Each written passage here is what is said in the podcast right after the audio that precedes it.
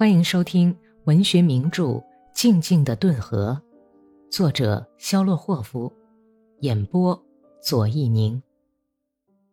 第二百六十集，史托克曼心里充满了慈父般的满意心情，看着一个走在他前面的红军，强壮、宽阔、笔直的脊背，看着衣领和帽檐间红润洁净、充满青春活力的圆滚滚的脖颈。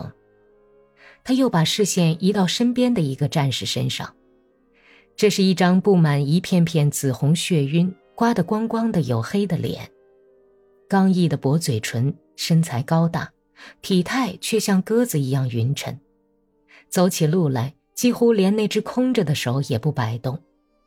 不知道为什么，他总是痛苦地皱着眉头，眼角上布满了老年人的皱纹。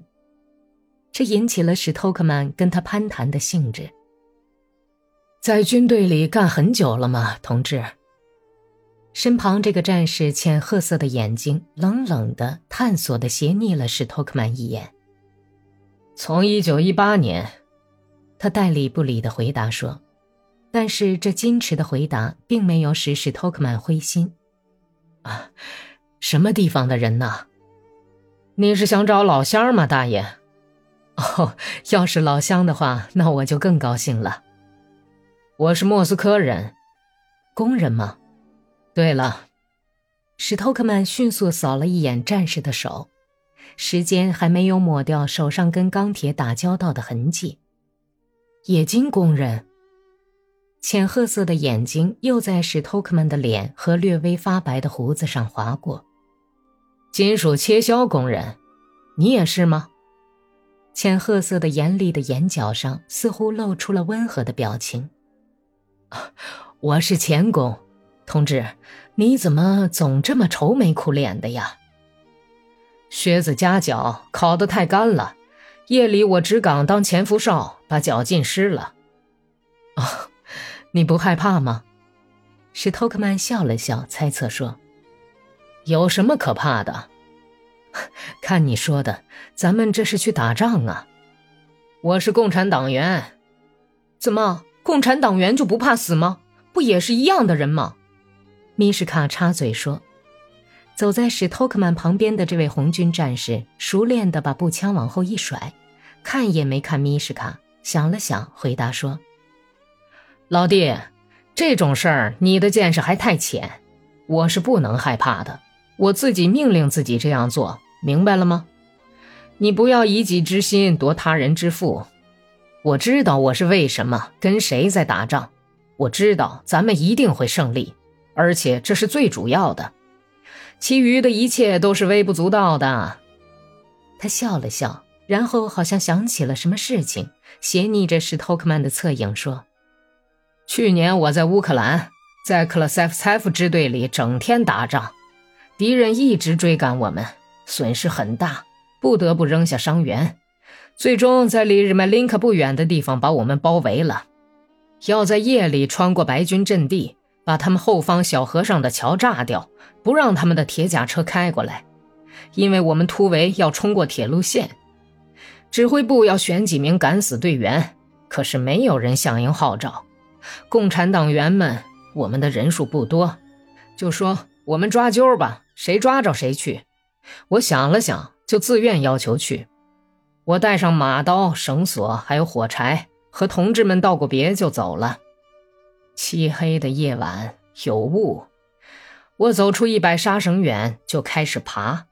爬过了一片没有收割的黑麦地，接着又爬过一条山沟。记得我正从山沟里往外爬的时候，突然一只什么鸟扑棱一声从我鼻子尖下飞出来。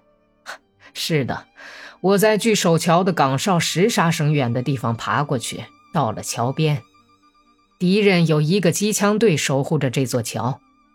我在桥边趴了两个钟头，等待机会。我放下马刀，用衣襟遮着划火柴，但火柴都潮了，划不着，因为我是肚皮贴地爬的，衣服全都被露水湿透了。尽管我把衣服拧干，但火柴还是潮的。哎呀，老大爷，那时候啊，我可真害怕了。天马上就亮了，可我的手直哆嗦，急得汗直往眼睛里流。我就想着这一下全完了，然后决定如果完不成炸桥任务，我就自杀。滑呀滑呀，但是到了还是叫我滑着了，我就赶紧往回跑。等到身后轰的一声爆响，我已经躺在路基下隐蔽起来。敌人那儿可乱赢了，吹起了警号，两挺机枪哒哒的响起来，很多骑兵从我跟前跑过去。难道夜里能找到我吗？我从隐蔽的地方爬出来，爬到庄稼地里。你知道吧？到了这个时候，我的手脚才怎么也动弹不了了，真他妈的糟糕！我又躺了下去。去的时候一点儿也不怎么地。很勇敢，可是从那儿回来的时候，简直狼狈透了，你知道吧？我开始呕吐，肚子里什么都吐光了，可还是吐个不停。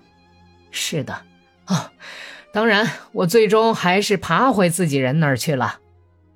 他兴奋起来，炯炯有神、热情的浅褐色眼睛突然变得非常温柔美丽。